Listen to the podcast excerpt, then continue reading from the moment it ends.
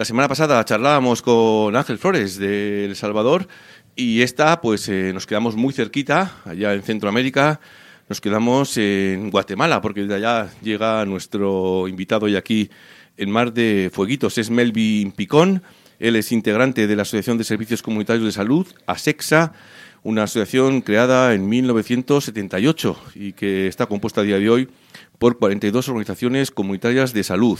Es también Melvin Picón, integrante del Consejo de Pueblos de Tezulutlán, en el departamento de Zacapa, ya en Guatemala. Y es también formador en diferentes proyectos que buscan fortalecer a las organizaciones y comunidades en resistencia ante proyectos extractivos que dañan las comunidades indígenas, algo de lo que, por cierto, también hablamos, eh, os acordáis en este programa con Ángel, eh, que precisamente su lucha, la de su colectivo Milpa, tenía que ver también con esos proyectos extractivos, en este caso en El Salvador. Melvin está aquí en Euskadi, invitado por la organización Bugari Gabé dentro de su campaña Visicha Jocoan. Muy buenas, eh, Melvin, bienvenido. Buenas, ¿qué tal? Muchas gracias por la invitación. Gracias a ti por, por, estar aquí. Lo último que hemos, bueno, luego hablamos de esas elecciones, de ese nuevo presidente que se supone que en breve va a haber en Guatemala, pero lo último que está llegando hasta aquí de Guatemala tiene que ver con ese paro cívico nacional indefinido que arrancó a principios de octubre, que sigue a día de hoy. No sé cómo están ahora mismo, cómo están las cosas eh, por tu país, por Guatemala, con lo que tiene que ver con ese paro, con esas movilizaciones. Bueno, primero creo que es importante señalar que la movilización social y este paro que ha iniciado ya hace más de 20 días en Guatemala tiene como sujeto político a los pueblos indígenas, principalmente autoridades y alcaldías indígenas del país, que es algo que nunca se había dado en el país y que está permitiendo tener un nuevo referente legítimo que también está invitando a articular este, sectores populares, barriales, eh, citadinos y también de los demás departamentos, ¿verdad? Es un paro cívico en defensa principalmente de la democracia y, de retomar la lucha contra la corrupción y la impunidad en el país, derivado de que, pues, del actual gobierno del doctor Yamateima y el anterior gobierno de Jimmy Morales, pues, han permitido la captura y la cooptación del Estado de parte de grupos de poder, ¿verdad? De las élites económicas, de las élites políticas, de las élites militares que han controlado el país, pero también de, de poderes fácticos, ¿verdad? Que a lo que nosotros denominamos el pacto de corruptos, que han estado desarrollando una agenda regresiva en el país de la lucha contra la corrupción y la impunidad, pero también una lucha regresiva en materia de derechos humanos. ¿Qué ha pasado? ¿Qué ha cambiado en los últimos años para que, como comentas, eh, la novedad, esas movilizaciones estén encabezadas, impulsadas, sean gentes de los pueblos originarios? ¿Qué es lo que ha pasado? bueno, o qué nos hemos perdido desde aquí? Bueno, este, a partir de un proceso en Guatemala que inicia en el 2010 con Naciones Unidas, que es luchar contra la corrupción y la impunidad en el país, se implementaron mecanismos que buscaban fortalecer el sistema de justicia, el Ministerio Público y establecer estructuras de investigación que permitieran ir eliminando la corrupción dentro del Estado dentro de las instancias del Estado, el gobierno, eh, el, Ejecutivo, el Legislativo, etcétera, ¿no? Esto tuvo como resultado en el 2015 la caída de un presidente por casos de corrupción y el enjuiciamiento de muchos funcionarios que estaban metidos en, en, corrupción en el país, ¿no? Sin embargo, esto fue mal visto por los grupos de poder tradicionales dominantes, principalmente la oligarquía, la patronal en Guatemala, que está organizada en el CACIF, eh, élites militares que también están metidos dentro de estructuras criminales y que también cargan sobre sus hombros crímenes de lesa humanidad que ocurrieron durante la guerra en Guatemala y que también están asociados a estructuras del narcotráfico y todo, ¿no? Entonces estas élites eh, han instaurado dos gobiernos, el actual y el anterior, que eh, dieron marcha atrás a toda esta lucha contra la corrupción y la impunidad en el país. Esto ha volcado al pueblo a las calles a partir del proceso electoral que también ha sido tocado por estas élites. Lo que marcó el punto de inflexión en Guatemala en este momento fue que el Ministerio Público, por medio de la fiscal general Consuelo Porras y del fiscal Curuchiche, han secuestrado las actas electorales criminalizando no solo al movimiento Semilla, que es el que ha ganado las elecciones presidenciales, y a Bernardo Arevalo, sino también criminalizando el voto ciudadano. Esto pues causó como una reacción que el pueblo se volcara a las calles a defender la democracia, pero también a exigir la renuncia de Consuelo Porras, la renuncia del fiscal Curuchiche, y hoy esta, estas demandas se han ampliado hacia también la renuncia del mismo presidente. Visto desde aquí, ¿eh? movilizaciones, paros, eh, bloqueos de carreteras para pedir que dimita una fiscal general, un fiscal especial, que dimitan otros eh, fiscales en cualquier otro país aquí mismo, para que suceda eso, para que la gente se movilice para demandar cambios en la judicatura.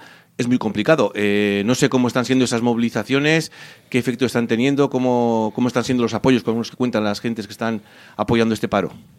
Bueno, hay que resaltar que este ejercicio se hace en un marco de, ejercer el derecho ciudadano a la resistencia, ¿verdad?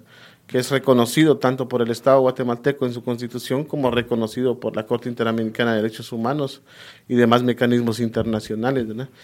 Entonces, eh, pero con, la, con un nuevo elemento, como decíamos, ¿verdad? que es el surgimiento de un referente colectivo que siempre ha estado presente, pero que muchas veces por racismo, por, clasismo ha estado excluido de las luchas sociales, y es el movimiento indígena, los pueblos indígenas, sus autoridades, que en este momento tienen una gran legitimidad, un poder de convocatoria y que está permitiendo la articulación de, de sectores populares de la capital, de barrios populares, ¿verdad?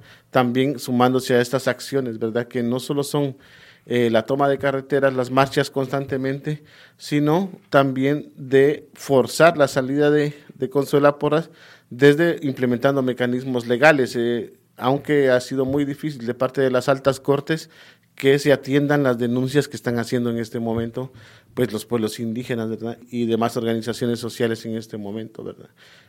Para el próximo 14 de enero del 2024 está previsto que sea investido el nuevo presidente de Guatemala, Bernardo Arevalo, del movimiento Semilla. Ganó eh, esas elecciones a la presidencia de Guatemala en la segunda vuelta, en el 20 de agosto de este año fueron esas elecciones. La primera pregunta que te voy a hacer, ¿tú te imaginabas que podríamos estar hablando a día de hoy de que un presidente, por ejemplo, del movimiento Semilla, estuviera en, en Guatemala de presidente? Bueno, yo creo que no sé si lo habías este, imaginado, soñado o alguien lo, lo, lo no sé, lo, había previsto. En la ciudadanía había un, un clamor por el cambio, ¿no? Y por, sobre todo, del hartazgo contra la corrupción que hay en el país, ¿no? Y un, un determinante un, un, elemento fundamental fue que más del 60% de quienes ejercieron ciudadanía en el voto electoral son jóvenes. Y los jóvenes salieron a votar contra la corrupción y la impunidad en el país, y eso es lo que ha dado, pues, más, eh, paso a que Bernardo Arevalo, que, que es un referente dentro del país, ¿verdad? pueda ser electo presidente, ¿verdad? E, en Guatemala en este momento. Además que es un partido comprometido con la lucha contra la corrupción, eso es claro, pero también en defensa de los derechos humanos y en defensa de, de, de, los derechos colectivos de los pueblos indígenas, ¿verdad? La, la actual bancada del movimiento Semilla tiene en agenda legislativa, por ejemplo, una ley de moratoria a las industrias extractivas mineras. Eh, hablábamos hace la semana pasada con el compañero de El Salvador y decía, en todo Mesoamérica, eh, más autoritarismo, eh, más populismo. Guatemala, con esto que está pasando, os miran todos ahora como diciendo, ojalá fuéramos Guatemala. Bueno, de hecho nosotros estamos luchando contra la cooptación del Estado y la captura del Estado de parte de grupos privilegiados, ¿verdad? Grupos de poder que estaban llevando están llevando a Guatemala a un estado dictatorial, ¿verdad? O sea, eh, la agenda de ellos es impunidad, pero también es, este, por ejemplo, eh, regresiva en derechos humanos, ¿verdad? Tienen una ley, por ejemplo, una iniciativa de ley que busca cooptar que buscan limitar el trabajo de ONGs de derechos humanos y defensores de derechos humanos, tienen una ley, una propuesta de ley que busca poner punto final a los acuerdos de paz y sobre todo de darle amnistía a los militares de alto rango que cometieron crímenes de guerra y genocidio en Guatemala. Hay toda una agenda regresiva ahí, hay persecución contra periodistas en Guatemala, hay un periodista emblemático encarcelado en este momento que ha sido condenado, pero que injustamente no y que su y su medio ha sido casi quebrado ¿no? por el mismo Estado, por todos los mecanismos de criminalización que ha sufrido. Hay jueces y fiscales en el exilio, pero también hay fiscales y jueces encarcelados por este régimen. Entonces ya estamos en, a la, si no en, un momento dictatorial, estamos en la puerta de, entrar. Entonces por eso el ejercicio ciudadano y, la movilización popular para revertir este proceso de, de este Estado dictatorial que nos quieren imponer. Gana Bernardo Arevalo, el movimiento Semillas las elecciones, va a ser el próximo presidente. La pregunta del millón, ¿qué margen hay? ¿Qué margen tiene un nuevo gobierno? ¿Qué puede cambiar un gobierno desde la presidencia de Guatemala, por ejemplo? ¿Qué se puede cambiar en el país? Bueno, creo que primero va a permitir una concertación social con sectores populares excluidos y marginados, pueblos indígenas, campesinos, eh, trabajadores, eh, eh, defensores de derechos humanos, que va a permitir tal vez, va a permitir tener una fuerza social que pueda forzar primero a la separación de poderes y a tener cortes más legítimas, a tener leyes más favorables en, el Congreso para, los, para las poblaciones marginadas, pero también este, tener esa separación de poderes que en este momento no existe, ¿verdad? Y sobre todo pensamos que una agenda de trabajo bastante social principalmente orientada a, retomar la, la, salud y la educación que está abandonada en este momento en el país y obviamente pues también en materia económica eh, esperamos tener una agenda este, eh, más de fortalecimiento de, de lo local y que también regule todas las industrias extractivas y que se pueda, los pueblos indígenas puedan ejercer sus derechos plenamente. El derecho de consulta es algo que estamos demandando siempre que se ejerza con autodeterminación. Comentábamos al comienzo en la presentación que tú trabajas fundamentalmente en esas, eh, a favor de esas resistencias contra esos proyectos extractivos que están afectando o dañando a las comunidades indígenas. Guatemala está sobrada de eso, está sobrada de ¿no? iniciativas, de proyectos que no, bueno, que en principio no respetan a las comunidades indígenas. ¿Qué se puede hacer? ¿Cuánto se puede cambiar? Claro, si se consulta a las comunidades qué puede pasar, no sé cómo veis ahí el futuro.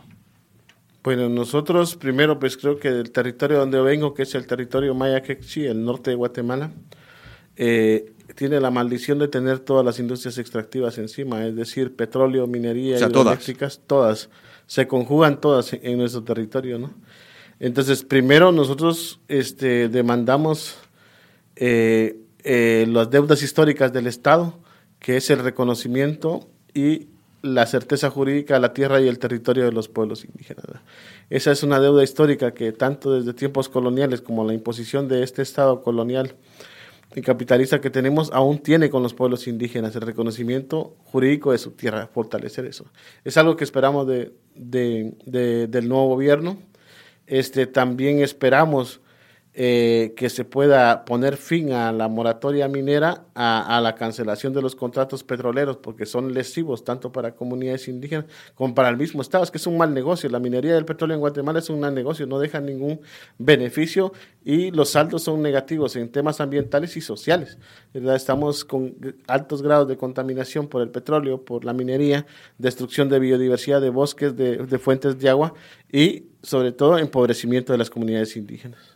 Eh, hablamos de un futuro gobierno que iría, digamos, al meollo de, la cuestión del problema, Guatemala, eh, bueno, otros países, cuando pasan estas cosas hay que tener mucho cuidado, golpes de Estado, alzamiento, no sé, en Guatemala, ¿cómo veis el futuro? ¿Cómo veis que pueda resistir, aguantar este, este nuevo gobierno? Sí, claro, si apuesta por esas eh, políticas de las que estás hablando dependerá de la concertación y la cohesión social que logre de los grandes sectores populares, De, los pueblos indígenas principalmente, que, le van a dar la fuerza suficiente para enfrentar ¿verdad? las agresiones que pueda tener de las élites corruptas de del Parlamento, que también está, va a estar plagado de diputados de derecha al, servicio de empresas, al servicio de, de poderes fácticos, ¿verdad? Pero si hay una fuerza social que lo defienda, yo creo que va a ser viable poder iniciar un proceso de transformación en el país. En este sentido, no sé, has comentado varias veces esa concertación que tiene que haber entre el nuevo gobierno de Bernardo Arevalo y los pueblos originarios. No sé cuál es esa relación, cómo ha sido, eh, no sé, durante la campaña, ahora, qué, qué relación hay, cómo, cómo, cómo está esa concertación. Creo que a partir de esta intentona de golpe de Estado el suave y lento que han iniciado el gobierno de Yamatei y el Ministerio Público utilizando todos los mecanismos pues, penales, ¿no? Eh, hay ya un diálogo abierto entre los sectores, principalmente pueblos indígenas y, y, el gobierno electo, para iniciar esa concertación y poder tener una agenda pues abierta, ¿verdad?, a los pueblos indígenas, incluyente, pero sobre todo con capacidad de propuesta, que esas propuestas puedan ser no solo tomadas en cuenta, sino puedan ser conducidas y dirigidas por, por liderazgos indígenas. Y en ese sentido, no sé, claro, porque hablamos de pueblos originarios, pero en Guatemala, vamos, en ningún otro país como en Guatemala, eh, hay mucha diversidad en lo que tiene que ver con pueblos originarios, con organizaciones, con colectivos. Eh, aquí, claro, nos quedamos con, en su día con Rigoberta Menchú, la Nobel. No sé cómo está, hablamos de pueblos originarios, a ese nivel, cómo está esa organización, cómo está todo lo que tiene que ver con, con los pueblos originarios. Bueno, yo creo que en ese momento hay referentes nacionales como el liderazgo de los 48 cantones, que podrían ser la, la, organización ancestral más histórica y beligerante en este momento, las alcaldías indígenas, que lo hay casi en todo Guatemala, pero también liderazgos comunitarios muy fuertes que en este momento están enfrentando al capital extractivo en sus territorios, ¿verdad? Entonces, si hay esa suficiente fuerza, esa suficiente referente colectivo, porque no es individual, ¿verdad? Aquí hay que destacar que el referente es colectivo, es liderazgos comunitarios o liderazgos de, de espacios territoriales grandes con subordinados o obedeciendo a sus asambleas también, ¿verdad? No actuando por cuenta propia, sino teniendo conducción y teniendo dirección de sus asambleas para poder llevar a cabo toda esta movilización social. Eh, de momento también, que no es poca cosa, eh, creo que desde el vecino, bueno, de arriba, de un poquito más arriba, de los Estados Unidos, eh, han dicho cuando ganó Bernardo Alévalo que, bueno, no, sé exactamente lo que dijeron, pero algo así como que, bueno, que, que, está bien, que aceptan que haya ganado y que de momento no se van a meter o van a dejar de hacer o algo así, ¿no? Bueno, yo creo que la comunidad internacional en general, no solo Estados Unidos, sino la Unión Europea, han visto que pues hay un atentado contra la democracia en Guatemala, hay un claramente es evidente que es un intento de golpe de Estado técnico contra el presidente electo y entonces han tomado postura y la postura es defender este mínimo de democracia que tenemos en el país, ¿verdad? Eh, esta semana estuvo el subsecretario de Asuntos eh, Exteriores de Estados Unidos en el país, ¿verdad? Manifestando su rechazo a toda esa criminalización y judicialización del proceso electoral y de ataque contra el presidente electo.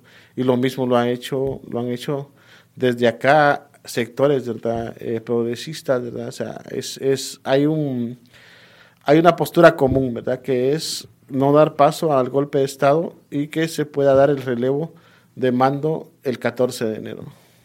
O sea que en principio por ahí no debería haber muchos problemas, incluso podrían apoyar la gestión del nuevo gobierno. Claro, eh, es lo que se espera, ¿no? Que, que, la comunidad internacional en general también pueda contribuir a, a que este gobierno pueda desarrollar en el país sus planes, pero también pueda contribuir a fortalecer y a recuperar la democracia y en una primera instancia a, a revertir la, toda esta agresión contra el pueblo, pero también la lucha contra la corrupción, ¿verdad? Que es necesaria porque en este momento la corrupción es lo que tiene un sistema de salud eh, muy malo en Guatemala, un sistema de educación muy jodido lo tiene en la calle, ¿verdad? Y toda la, toda la parte social pues está abandonada, ¿verdad? Porque ahí se estima que el 30 al 40% de la inversión pública se pierde en corrupción o se, la llevan.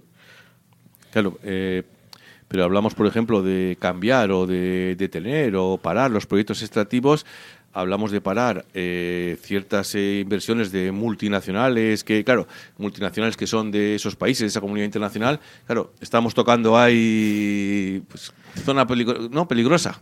Claro, ahí vamos a ver también de repente una doble moral de, de, de la comunidad internacional cuando empecemos a tomar agenda, sobre todo en temas que tienen que ver con minería y petróleo, ¿no? Entonces, pero bueno, yo creo que hay algo muy importante que es la autodeterminación de los pueblos que se debe de respetar, ¿verdad?, frente a todo esto, porque está demostrado que después de 50 años o más de 50 años de extracción de petróleo en el país, no hay una mejora en las condiciones de vida de la gente, no hay una mejora en, la economía del país en general, e, y, y, lo mismo pasa con la minería, ¿no? Es un mal negocio, entonces no podemos continuar con ese modelo. Como contábamos, el Movimiento Sevilla ganó esas elecciones. Bernardo Arevalo será presidente en enero de, este próximo año, presidente de, Guatemala. No sé, por último, para terminar, ¿qué ambiente se respira en el país? ¿Qué expectativas se tienen respecto a este nuevo futuro gobierno? Bueno, yo creo que uno, una de las expectativas que se tiene es que eh, las poblaciones excluidas. Eh, están ejerciendo ciudadanía, ¿no? Están ejerciendo plenamente sus derechos, ¿verdad? Porque en Guatemala eh, los privilegios de unos pocos son que será como sus derechos. Hoy, hoy pues hay un surgimiento de nuevos sujetos políticos. Y en este caso, para mi percepción, son los pueblos indígenas y las juventudes las que están con ese espíritu de transformación, luchando contra los demonios de la corrupción y la impunidad, principalmente en el país, pero también luchando contra los demonios del racismo, del colonialismo y del patriarcado. No es descartable, bueno, no sé, eh, en ese próximo gobierno que los pueblos originarios también formen parte y tengan algún, no sé, algún ministerio, tengan poder en ese posible nuevo gobierno. Claro, se espera de que pueda, que sus referentes, sus liderazgos puedan ejercer, ¿verdad? Eh, no solo tener un espacio de concertación y de diálogo permanente y abierto entre el, entre el gobierno y pueblos indígenas, sino también puede haber apertura de espacios dentro de la administración pública, eh, eh, eh, creación de alguna secretaría de pueblos indígenas que pueda ser conducida y dirigida por, por indígenas, pero también dentro de dentro de los espacios plenos de decisión, ¿verdad? Que tiene que ver con economía, con salud, con educación, ¿verdad? Para que se pueda transformar ese estado colonial que tenemos puestos ya a imaginar un poquito más, eh, a fantasear un poquito más. Aquí en Euskadi hay, han estado aquí en este programa periodistas, eh, artistas, jueces, abogados que han tenido que salir de Guatemala en los últimos años, amenazados. Podríamos hablar incluso de, que las condiciones para volver al país pudieran cambiar eh, a corto plazo. Yo diría más a mediano plazo. A mediano. Este, bueno, nosotros creo que una de las determinantes para que se recupere el Estado es la renovación de las altas cortes de justicia, ¿no? que en este momento están de facto. O sea, ya he pasado más de seis años que no han sido elegidas y nombradas nuevas cortes. Este, cada año están renovando su mandato sin ninguna legitimidad. Entonces, a partir de la renovación de las cortes, podría permitirse el regreso, el retorno de todos los que están en este momento en el exilio. Para terminar, decía la última, pero bueno, era la penúltima. El paro cívico, este paro cívico nacional, es indefinido. No sé si hay expectativas, ya llevan desde principios de octubre, expectativas de que cambien en la judicatura los cambios que se piden. ¿Cuánto puede durar este paro? ¿Qué puede pasar en lo que tiene que ver con este paro? Bueno, la, la consigna es aguantar hasta el 14 de enero ah, a la renovación de mando, pero lo que hay que tomar en cuenta es que cada vez el llamado es hacia la capital y los pueblos indígenas se están moviendo, las organizaciones están moviendo hacia la capital. En algún momento esa fuerza social que se va a acumular en la capital, esperamos que fuerce la salida de la fiscal general Consuelo Porras, del, fiscal Curuchiche, pero también del mismo presidente que es el que encabeza este golpe de Estado. O sea, que va a ir a más, según tu opinión. Claro, en el momento en que toda la fuerza social esté acumulada en el capital, va a ser incontenible y su salida es eminente, ¿no? Estaremos atentos. Muchísimas gracias, Melvin Picón, de la Asociación de Servicios Comunitarios de Salud, ASEXA, por haber estado aquí en Mar de Foquitos, contándonos un poquito cómo están a día de hoy las cosas por tu país, por Guatemala. Muchas gracias.